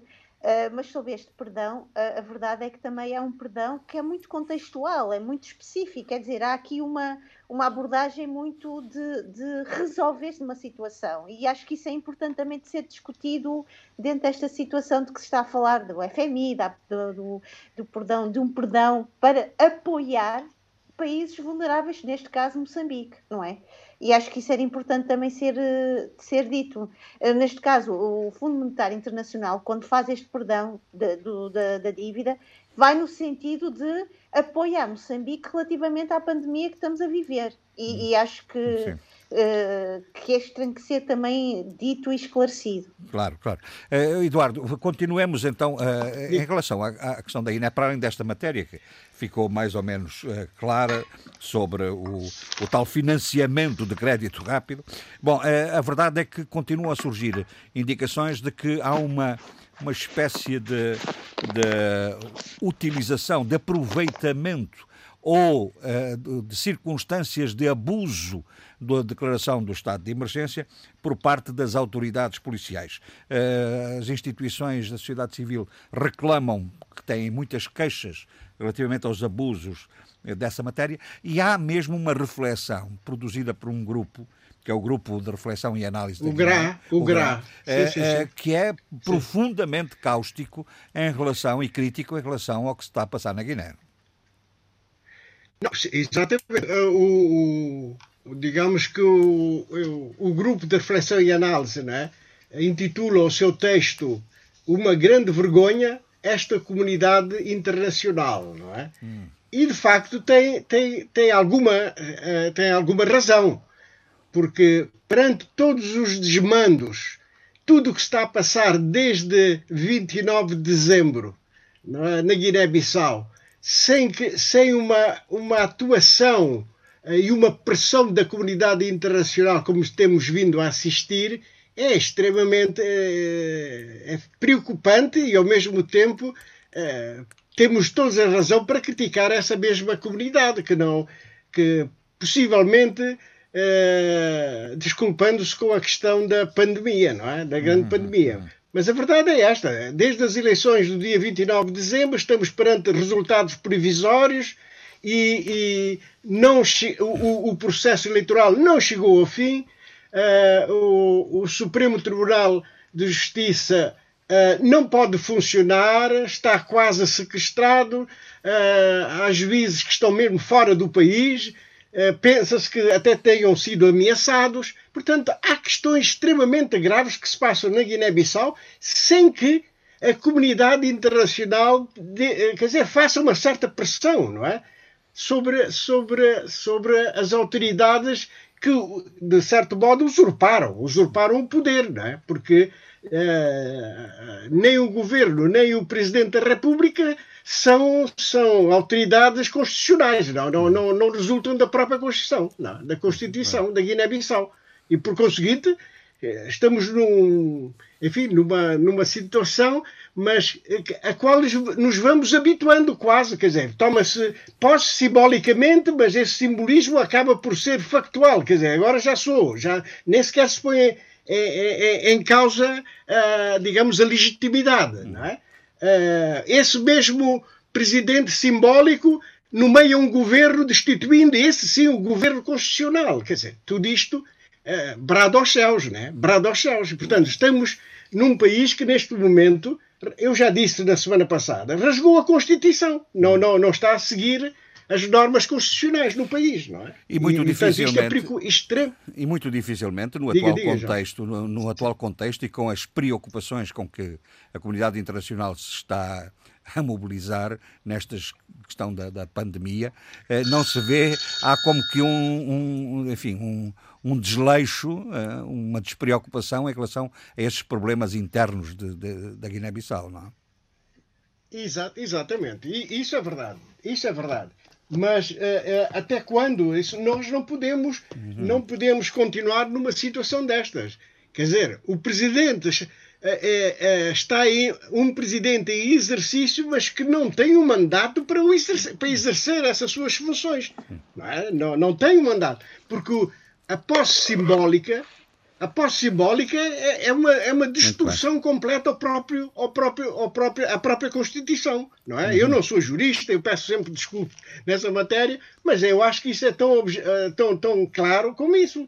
Quer dizer, eh, o, o presidente usurpador do poder foi-lhe eh, foi dado posse não pelo presidente da Assembleia Nacional da Guiné-Bissau, eh, mas o, o, pelo segundo vice-presidente, uhum. é? Que substituiu sem mandato nenhum para substituir o, o, presidente da Assembleia Nacional que estava no país e estava de boa, está de boa saúde, portanto, eh, qual é o problema? Ser substituído na posse do, do chefe de Estado, não é? Uhum. E, e, não podia mesmo. Eh, esse chefe de Estado não podia tomar posse. Sim. Olha, eu peço desculpa. Não tem mal, não tem mal. Uh, Eduardo. Ah, pá, desculpa lá. Uh, sim, desculpa muito lá. bem. Uh, eu, sim, sim, eu pá. avançava para Angola, para, para o Adolfo, sim, não é? Sim, depois eu volto também. Obrigado, Voltará obrigado, seguramente. Obrigado. O, para o Adolfo, porque uh, esta semana eh, tivemos também muita matéria, eh, muita matéria importante relativamente a Angola. Primeiro, o resto dos bens eh, de Isabel dos Santos. Há quem acuse haver um tratamento diferenciado da justiça portuguesa e da justiça angolana em relação ao, a esse arresto. E há aquela coisa estranha que eu não, não percebi, sinceramente, que é a questão do subsídio de renda para o presidente da Assembleia Nacional. Uh, aquilo, o que é que se passou? Uh, aquilo foi negligência ou, foi, ou foi um, enfim, foi um, um, gato escondido com o rabo de fora, não é? Ah, repare, agora a UNITA vai fazer um pedido de esclarecimento à Assembleia Nacional sobre os 17 milhões de inscritos na tal resolução publicada no Diário da República de subsídio de renda da, da Casa do Presidente. Uh, porque diz que essa tal gralha técnica que foi o já o Presidente da Assembleia é, não, não esclarece e lança mais confusão. Ora, e tudo isto começou com um texto do jornal Expansão em 10 de Abril, em que ele analisava o orçamento da Assembleia Nacional. E diz que, e verificava que havia um severo corte nas mordomias dos deputados. E, e porque, portanto, e, no entanto, estava lá Uh, e dizia que perdia o, o, subsídio de renda de casa no valor de 17 milhões de kwanzas. Na, Nandó, o presidente da Assembleia Nacional, ou seja, cerca de 37 mil dólares mensais. Bom, uh, aquilo deu, deu confusão, porque depois também se meteu o novo jornal uh, e meteu-se as redes sociais, e depois, na, na, no dia 13 de abril, os diretores desses jornais privados, o novo jornal e a expansão, foram chamados eh, ao gabinete da Assembleia Nacional para um esclarecimento. Então foi dito que o documento publicado no Diário da República, eh, o tal que deu a notícia da expansão, continha uma gralha técnica, porque, segundo os assessores de Nandó, o mesmo tem direito a uma residência oficial. Uhum. Uh, portanto, não teria uh, subsídio de verba. Eh, claro. Essa verba seria para despesas protocolares e de funcionamento e não, como lá estava dito, para subsídio de renda. Bom, uh, há um indivíduo que escreveu, é um tal Nelson Francisco Sul, que, que parece que diz tudo, não é? ele então pergunta assim: ah, então, nos exercícios económicos da Assembleia Nacional referente aos anos 16, 17, 2018, também consta a rúbrica subsídio de renda de casa para o Presidente. A pergunta é, se Nandó vive numa casa protocolar, quer isto dizer que ao longo desses anos todos houve uma gralha técnica? Durante os anos, durante esses anos, os técnicos contabilistas, consultores e os 220 deputados não deram conta da gralha técnica? A oposição parlamentar não deu conta da gralha técnica. Ao longo de três anos todos, o Tribunal de Contas, responsável pela fiscalização da gestão financeira e administrativa das finanças públicas, não deu conta da gralha técnica. Eu fico-me por aqui porque estas perguntas são pertinentes. Hum? Bom, porque e a maca continua a ser difícil de compreender. Hein? Agora, uh, portanto, também há outras confusões, por exemplo, o agrupamento de ministérios eh, fez com que, por exemplo, no Ministério da, da Cultura, Ambiente e Turismo, a antiga secretária, a antiga ministra. a atual secretária de Estado eh, do Turismo, que era eh, eh, ministra, eh, publicou, mandou pôr, pôr no, a fixar numa porta que toda a correspondência que vem para aquele ministério que seja encaminhada para o ministério, quer que faça funcionar noutro sítio. Ou seja, há, "Mas há incomodidades, não é? Há incomodidades. Há incomodidades de quem isso podia, desceu. ter- isso podia ter sido feito por uma circular interna, não é? Claro. Bom, quanto ao caso da Isabel dos Santos, mais outra confusão. Eh, há quem diga que arrestar eh, eh, não só os bens pessoais, como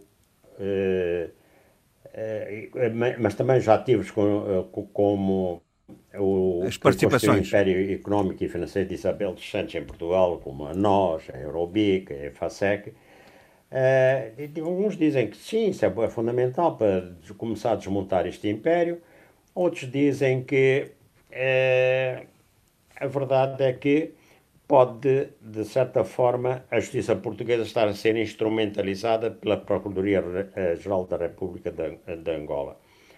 Eh, porque, por exemplo, em Angola as empresas da Isabel dos Santos não estão a sofrer um tratamento nem sequer aproximado do que a justiça portuguesa está a fazer com as suas empresas. E quem é que estará Depois, bem nesse caso? Santos Quem é que estará bem nesse caso? É- essa- a dúvida é saber quem é que está a agir de acordo com a lei, não é? Será a justiça Eu portuguesa ou será a justiça angolana que não está a exato, A cumprir? sua pergunta é pertinente. E como eu de, de, jurismo, de, de jurisdição não conheço nada, ou do, é, só sei assim umas coisas, aquilo onde uma pessoa não de- deve fugir à lei ou não deve fugir à lei. É, mas é uma questão, é essa a questão. Mas isso, nisto tudo, não há só a, a opinião jurídica, há também a posição. A há questão opiniões, política, é uma questão política. É, com, com subjetividade política, não é? Não, não sejamos ingênuos. Muito A bem. Isabel dos Santos queixa-se que os bens arrestados eh, em, em Portugal valem muito mais eh, que o- a, a- a a- suposta, diz ela, dívida ao Tesouro de Angola. E que, portanto, é uma exorbitância, além de que vai pôr, neste período de pandemia, em que é preciso emprego, vai pôr, por exemplo, em risco a atividade da EFASEC.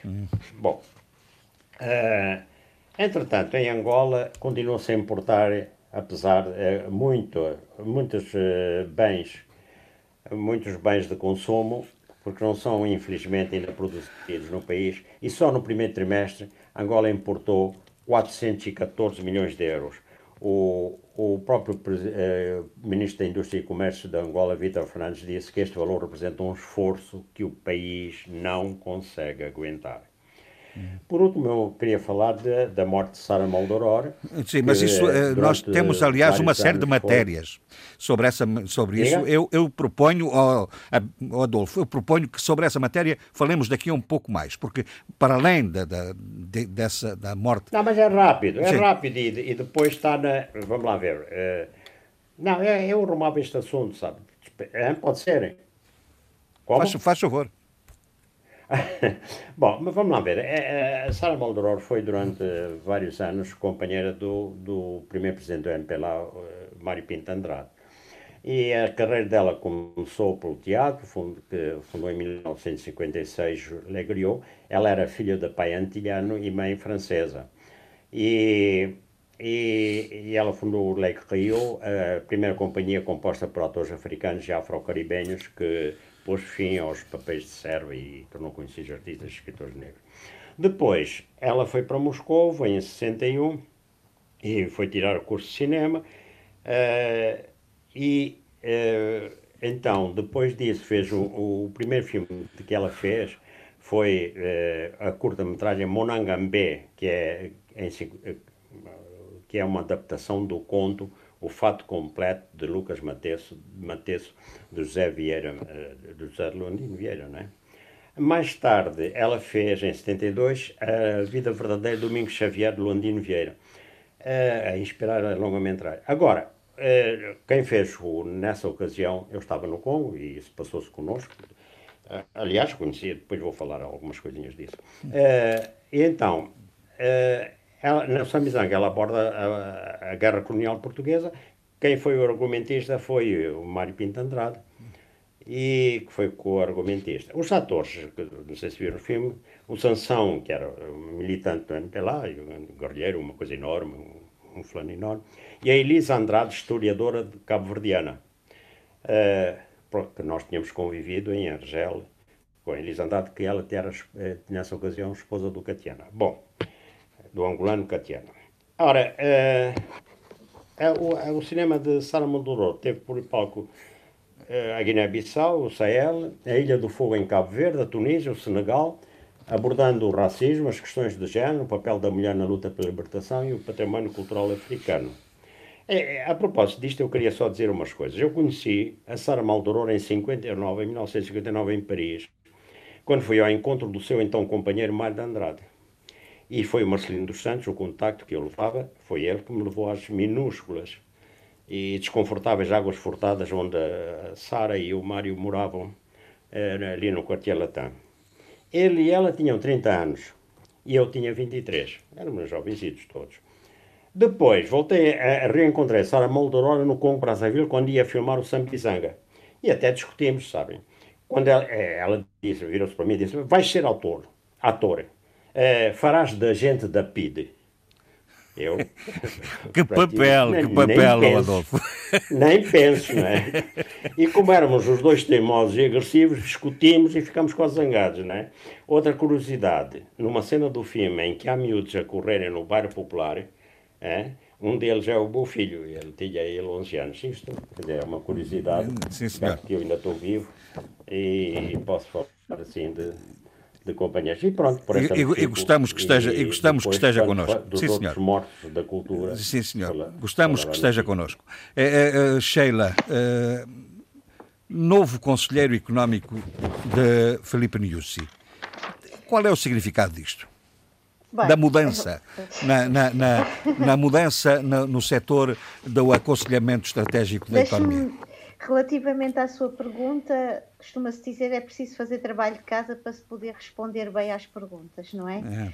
E a verdade é que uh, Omar Ribeiro tem aqui um currículo absolutamente. Uh, gente, eu acho que certamente o Eduardo também deve conhecer uh, este senhor, economista, tem aqui um currículo de uma, de uma experiência ao nível da, da indústria, ao nível da banca, ao nível também em termos de consultor. Uh, estamos a falar de alguém licenciado em Economia, alguém que já foi consultor do Banco Mundial, alguém que esteve à frente do milénio BIM uh, e foi vice-ministro da Indústria e do Comércio. Portanto, estamos aqui a falar de alguém que é escolhido, se me parece, uh, de uma forma muito minuciosa hum. e há aqui uma visão muito estratégica, quer dizer, é alguém que, que tem que ter, e isto é um dos grandes desafios, eu fiz questão também de ler, ele tem à sua frente e perante este convite desafios muito claros. Uh, é um conselheiro estratégico ao nível do pensamento económico da Presidência da República. E Moçambique, neste momento, precisa de alguém fortíssimo, porque, e mais aqui eu vou ter um bocado o tique da, da, da socióloga, uh, uh, nós nunca podemos descontextualizar as decisões dos atores sociais. Há sempre algo que nos, que nos implica, que nos obriga a, a, num determinado caminho. E, portanto, olhando para o currículo de Omar Ribeiro, olhando para a situação atual em Moçambique, uh, não só política, não só, mas também vou, outra, vou entrar aqui nas questões relativas a, aos ataques em Cabo Delgado, às questões uhum. dos grandes investimentos em Cabo Delgado.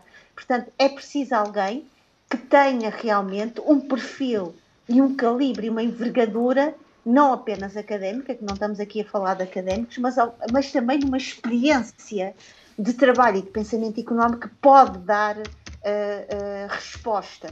E as respostas são muito importantes e interessantes, porque os desafios aqui e serei muito breve e sucinta para não, para não, porque temos, sei que temos outras matérias também pela frente.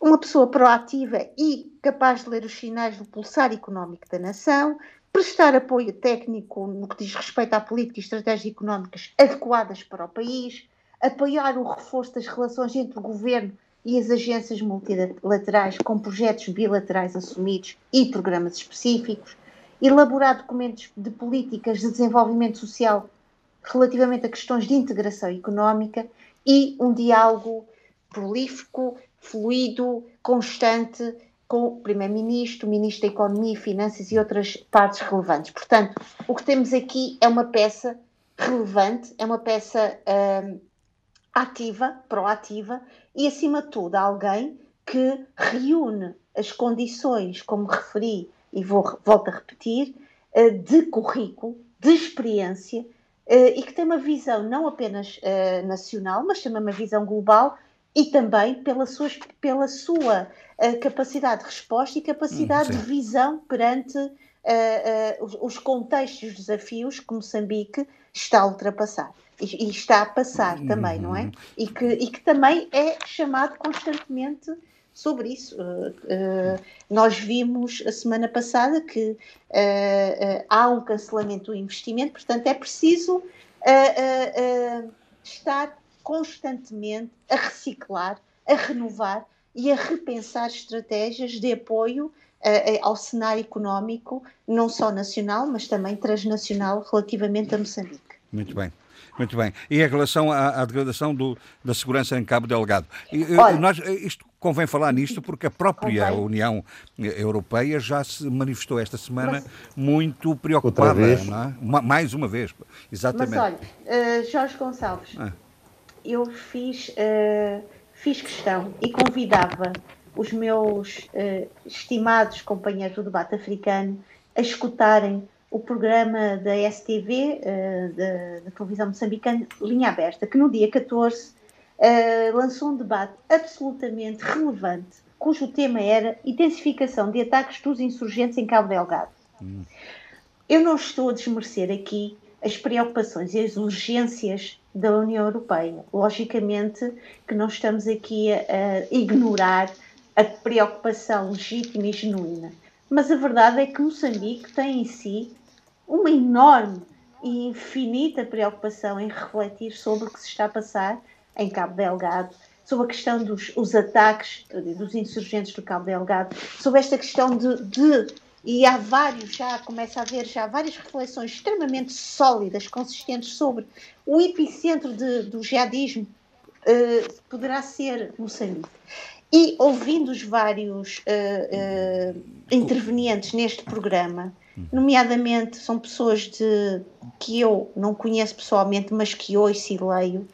Uh, vou chamar aqui para rapidamente o trabalho de a reflexão do professor João Pereira e que ele diz ao, ao, a um determinado momento da, do trabalho de, do programa algo que me pareceu absolutamente uh, essencial e até bastante inovador dentro desta discussão que temos tido sobre a, questão dos ataques insurgentes, dos ataques em Cabo Delgado, sobre porque é que há uma surpresa destes ataques. E ele diz a um dado momento que é como é que nós, moçambicanos, que uma, com a experiência da, da Guerra da Libertação, e como é que nós, moçambicanos, com a experiência não muito remota, até próxima em termos de tempo, da Guerra Civil, não temos a capacidade de perceber o que é que está a acontecer em Cabo Delgado é que Cabo Delgado mostra e revela algumas questões. Uma, fragilidade institucional ao nível da presença do Estado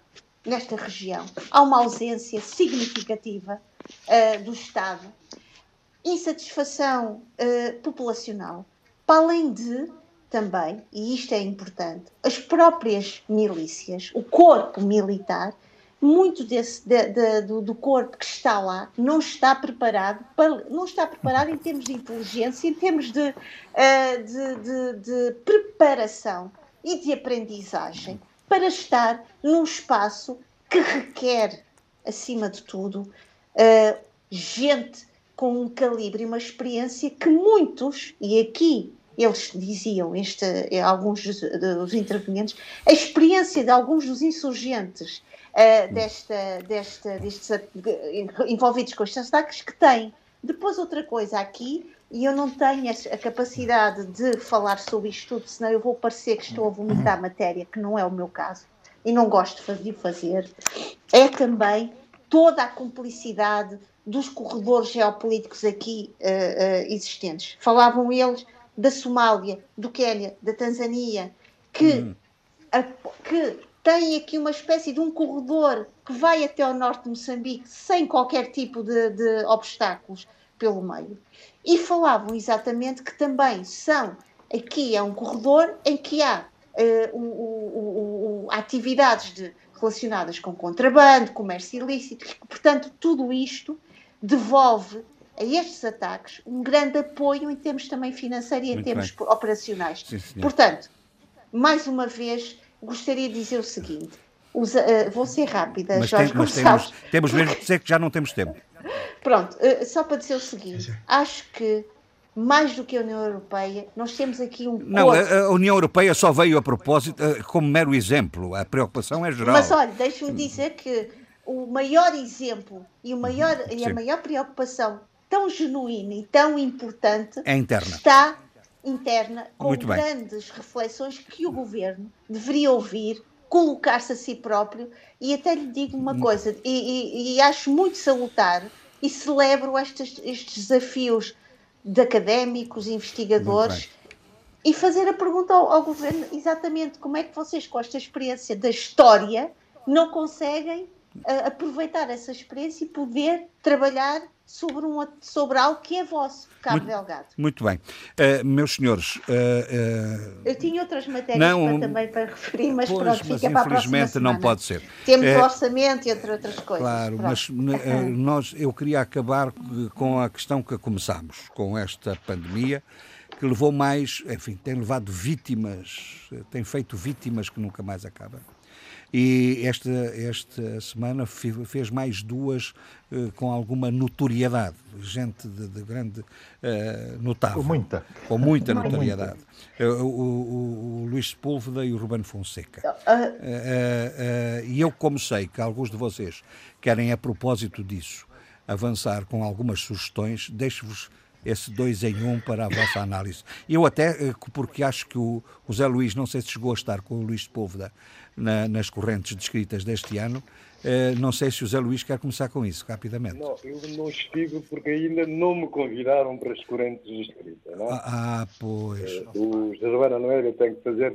Quem esteve foi o Gervana Almeida. Sim, sim, aliás, esteve em quarentena por causa disso. sabe, o Gervana Almeida teve depois o, o lançamento de um livro na Associação Cabo Verdiana, uma semana depois, a 28 de fevereiro, e isso criou um grande alarido, porque quando o Gervânio regressou a Cabo Verde, apresentou-se às entidades de saúde, porque teve tinha uma gripe, e como teve com o Luís Sepúlveda, já sabia que o Luís Sepúlveda estava infectado, eh, portanto, criou-se um grande alarido. Porque... Sim, sim. Falámos muito sobre isso, José Luís. Falámos muito sobre isso. Exatamente. Bom, portanto, e... o Germano Almeida quase foi o primeiro caso felizmente não foi, de coronavírus em Cabo Verde por causa do, do Luís Sepúlveda. Sim, e não estava a ouvir uma entrevista dele, uh, um grande uh, escritor. Atenção ao tempo. Um aventureiro, como ele diz,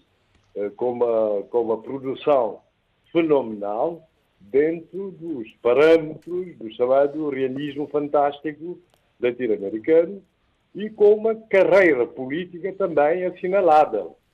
Não, estou a falar não só da sua da obtenção da bolsa para Moscou para cinco anos, mas da sua expulsão cinco meses depois por indisciplina, e vamos ficar a imaginar coisas, mas a sua participação também uh, como assessor de Salvador Allende, estava no Palácio quando foi o golpe de Estado de Pinochet, e a sua participação portanto, na guerrilha sandinista uhum. e, e, a sua admiração por grandes líderes latino-americanos como Sandino, uh, José Martí, que, que interessaria, Sim, senhor. Uh, interessaria assinalar. Mas atenção, porque nós só temos três minutos. Uh, portanto, era isso. Mas agora, quanto à minha recomendação, eu tive, como sabe, esse é um tempo de ver filmes e de muitas leituras de livros que não lemos uh, antes com a devida atenção. Portanto, a minha uh, sugestão é Comunidades Imaginadas, que é o título, como sabem, do livro de Benedict Anderson, Nação e Nacionalismos em África, coordenado por Luís Reis Portugal, Fernando Tavares Pimenta, Julião Soares Souza, com, e, e, e, e faço questão de, de, de, de, sugerir especialmente o artigo de Fernando Catroga, Pátria, Nação, Nacionalismo. Muito bem. Uh, meus senhores, uh, Eduardo, rapidamente também, por favor. Estamos mesmo a acabar. Eu faço minhas as palavras do, do, do Zé, Luís, Luís Offer Almada, já que eu também tinha uh, alguma coisa a dizer sobre uh, a obra de Luís Sepúlveda. Mas a verdade é que todos lemos o velho que lia romances de amor, por exemplo, não é? ou O Mundo do Fim do Mundo, O Nome Toureiro, etc, etc. Foi um grande escritor e que, nos, e que deixa muita falta uh, ao mundo, não é? porque ele era, ele era um, um, escritor muito criativo e, e sobretudo, de, de, grande produção. Muito de grande bem. produção. O outro, outro ator que eu queria referir era o Ruben Fonseca, que so, viveu bem e morreu aos 95 anos de idade. Hum, ah, hum. Portanto, uh, descendentes de portugueses transmontanos, uh, a obra, a última obra que eu li dele foi Agosto. Agosto, hum. que é um livro extraordinário, passa sobretudo nos anos 50, mais concretamente 54, na política brasileira, não é? Muito bem. Portanto, Adolfo. Uh, leitura, uma, ah, uma leitura muito agradável. Adolfo. É, é, é, Mas... Eu não vou, já, estou já falando desses dois uh, intelectuais, que, que uh, e, e, eu vou citar só um caso de uma coisa diferente, mas porque evoca outras questões. Francisco Sabalo Pedro Chico Teni, é, que era considerado o patriarca da família mais numerosa de Angola e do mundo, Opa. morreu aos 72 anos, pois. padecia de cancro da próstata. Ele era conhecido, uh, ele tinha uma família composta de 580 pessoas 42 esposas, 152 filhos, netos e bisnetos. Bom, eh, o psicólogo José Pedro declara que a morte deste ancião poderá provocar uma desestruturação familiar, pois estes os tinham como sendo um líder que resolvia todos os seus problemas. E para terminar, digo só o seguinte: este caso põe questionamentos de ordem antropológica, sociológica e política. Muito bem, muito bem. E para nós refletirmos, por exemplo, agências da modernidade e o peso eh, das estruturas tradicionais num Estado no século XXI. Sheila. Isso é só para reflexão. Sheila. Pronto. Não Alô? temos a Sheila? Uh, Parece-me que não. A uh, Bílio, vamos lá então. Não, eu uh, fundamentalmente ia só retificar uh, o nome do site, que eu bocado mal o nome do site de combate à Covid de São Tomé e Príncipe, que é o covid.ms.gov.st não é o site do, do Estado português. Sim. Só essa retificação. As minhas sugestões, eh, nós vou deixar, esta semana, vou deixar para a próxima semana, porque Olha, também inclui música. Nós, é? agradecemos, música. nós agradecemos porque não, não temos mais tempo. Eu, Sheila, creio que já não, ainda não a temos, de maneira que vamos despedir de nós, todos. Gonçalves, Vol mas não há futebol, pá. Voltar, ter mais tempo que não há futebol. Voltaremos na próxima semana. Não há futebol, mas a rádio vive de muitas outras coisas e a RDP África. Olha, um abraço a todos. E a RDP África tem, felizmente, muita coisa para oferecer às pessoas. Olha, felicidades, um abraço para todos e até para a semana. Debate africano. Cinco vozes, cinco países. A análise dos principais assuntos da semana na IRDP África.